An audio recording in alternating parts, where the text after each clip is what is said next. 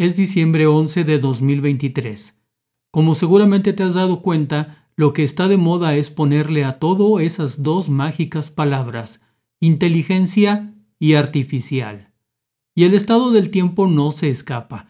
Google ya presume que la más reciente actualización a su aplicación del estado del tiempo ahora cuenta con toda la potencia de la inteligencia artificial y luego te recitan todas las bondades que esto implica. Y este es un ejemplo de cómo funciona la famosa inteligencia artificial. Se trata de tomar datos de los usuarios del sistema para ofrecerles información cada vez más cercana a la realidad. En la aplicación del estado del tiempo de Google podemos ver que de manera muy discreta te hace una pregunta. Por ejemplo, ¿está lloviendo? Y luego vienen dos opciones simples para responder, sí o no. Nada más certero que preguntarle a las personas qué está pasando en su área. Y es que el estado del tiempo es así de quisquilloso. Si en tu cuadra llueve, no necesariamente ocurre lo mismo un par de kilómetros más allá. Se cuenta, por supuesto, con los satélites y computadoras muy poderosas para estimar los movimientos de las nubes, los vientos y demás. Pero ahora se le pregunta a la gente de manera directa. Una simple respuesta es de mucha utilidad tratándose de los reportes del estado del tiempo.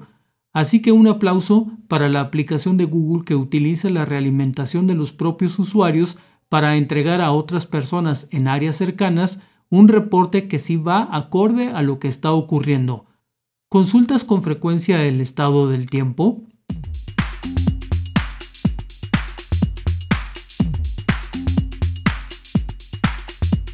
Este es el episodio 13 con el cual damos por inaugurada la temporada 2.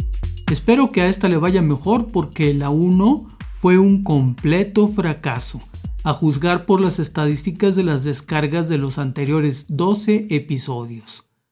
Publicar un podcast no es tan simple como algunas personas piensan. Realmente se trata de un flujo de trabajo compuesto de muchas etapas y todas ellas guardan relación a un aspecto simple, producir un contenido de calidad. Esto suponiendo que de antemano se conoce cada una de las etapas que forman ese flujo de trabajo, que van desde la planeación del tema, la redacción del guion, la grabación, edición, publicación, promoción y volver a empezar. Y todo, de alguna manera, para proveer entretenimiento o información. Si el programa es bueno, pues poco a poco se construye una audiencia, la cual suele ser muy generosa, pero si la calidad del contenido baja luego de varios episodios, ocurre que esa audiencia dedicará su tiempo a otra alternativa. Como nadie vive de aire, lógicamente se busca obtener apoyos económicos de parte de empresas o prestadores de servicios que pueden interesarse en aprovechar la popularidad establecida para hacerse publicidad. Para llegar a esta etapa me falta muchísimo camino por recorrer y tal vez nunca llegue realmente a esa meta. Pero entonces, ¿para qué hacer este trabajo? En mi caso, mantener un podcast no es necesariamente con fines de lucro.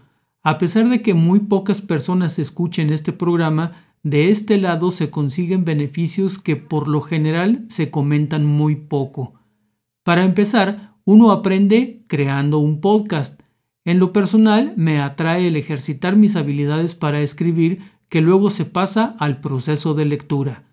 Tal vez mi voz no ganará un premio, pero mi mente sí verá los resultados porque se sabe que escribir y también leer es un ejercicio muy bueno para mantener la mente en buen estado. También se mejora el vocabulario y la facilidad para hablar en público, y ni qué decir de la ortografía y la gramática. Y todo esto son elementos fundamentales para muchos profesionales que dependen de su voz, como es el caso de profesores, sacerdotes, políticos, locutores, vendedores, médicos y muchos etcétera más. Así que, aunque se tenga muy poca o de plano ninguna audiencia, por el simple hecho de crear estos programas ya estoy recibiendo un buen beneficio.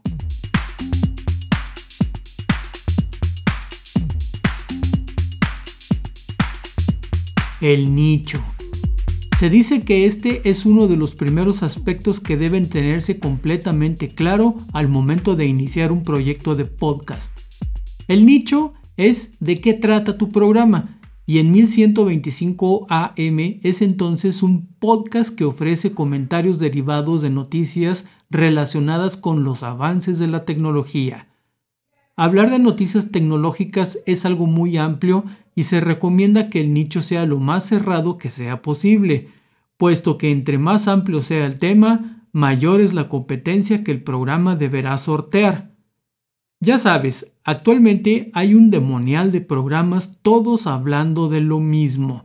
Por si fuera poco, muchas de estas producciones cuentan con presupuestos suficientes y necesarios para pagar las cuotas que se solicitan para mantener tu programa en la cima de los listados de preferencia, en donde si pone uno atención, no es cierto que se trate de la preferencia de los que escuchan el programa, sino de quién tiene más duros para posicionarse en los primeros lugares.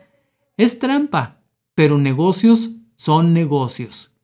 Y como 1125 AM no cuenta con presupuesto para pagar un lugar en esas listas, pues eso explica en parte la ausencia de audiencia. Me engaño diciendo entonces que este programa lo hago simplemente para escucharlo yo mismo, y ya si alguien más por ahí me escucha, pues muchas gracias.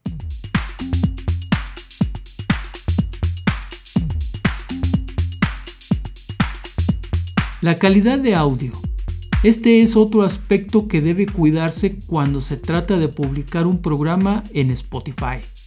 Y la documentación de la plataforma recomienda que tu audio sea en formato MP3 con una velocidad de codificación máxima de 192 kilobits por segundo a una tasa de cuantificación de 44.100 muestras por segundo. El nivel de sonoridad debe mantenerse a menos 14 unidades a plena escala con picos máximos de menos 0.2 decibeles. Mira, estos datos son los que recomienda Spotify para sus anuncios, pero supongo que es buena idea usar estos mismos parámetros para el audio del programa, tiene sentido, ¿no crees? Y si le enviamos audio con parámetros diferentes, pues Spotify afirma que en esos casos el audio pasará por un procesamiento previo a la publicación y si eso ocurre puede resultar que la calidad de tu programa se vea seriamente afectada. En el peor de los casos, esta bien podría ser una causa para que el programa no reciba promoción. No lo mencionan, pero, pues, ¿quién sabe?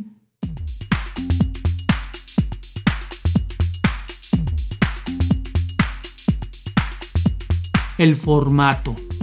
Cuando publicas un programa para la plataforma Spotify, se cuenta con dos alternativas, solo audio o en video. Esto derivado de la competencia que sostienen las diferentes plataformas de entretenimiento. Lo que puedo observar cuando reviso las recomendaciones de programas es que saltan de inmediato aquellos programas que se ofrecen en formato de video. Sin embargo, a mí me late que 1125 AM sea un programa en formato de audio porque la idea es que puedas utilizarlo a manera de compañía mientras haces otra cosa. Ya sabes, más cercano a un programa de radio. Además, producir video es algo complicado, al menos para mí, porque no tengo experiencia en ese asunto. Entonces, por lo pronto me basta y sobra con todo lo que el audio demanda. Ya en un futuro consideraré si migramos el programa al mundo del video.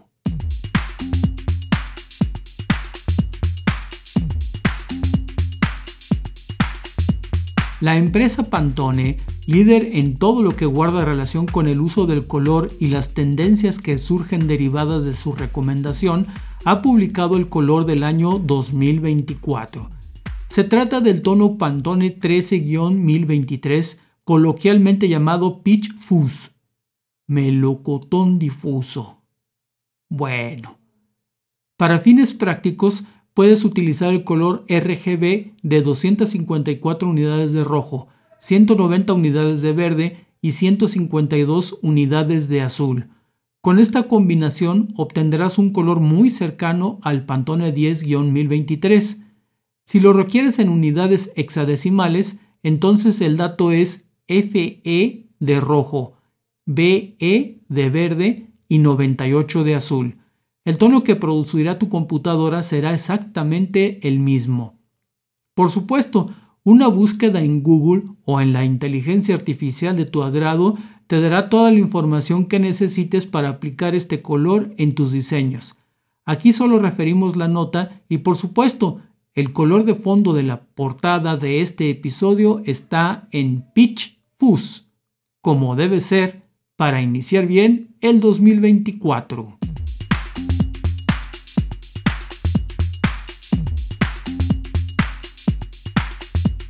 Vámonos. Hay otras cosas que hacer, incluso escuchar otro programa si así lo deseas. Por lo pronto, este episodio de 1125 AM ha llegado al final del MP3. Descárgalo, escúchalo, coméntalo, compártelo. Te agradezco el tiempo que me prestaste y espero contar con tu atención en el episodio 14. Mientras tanto, pásate un buen día.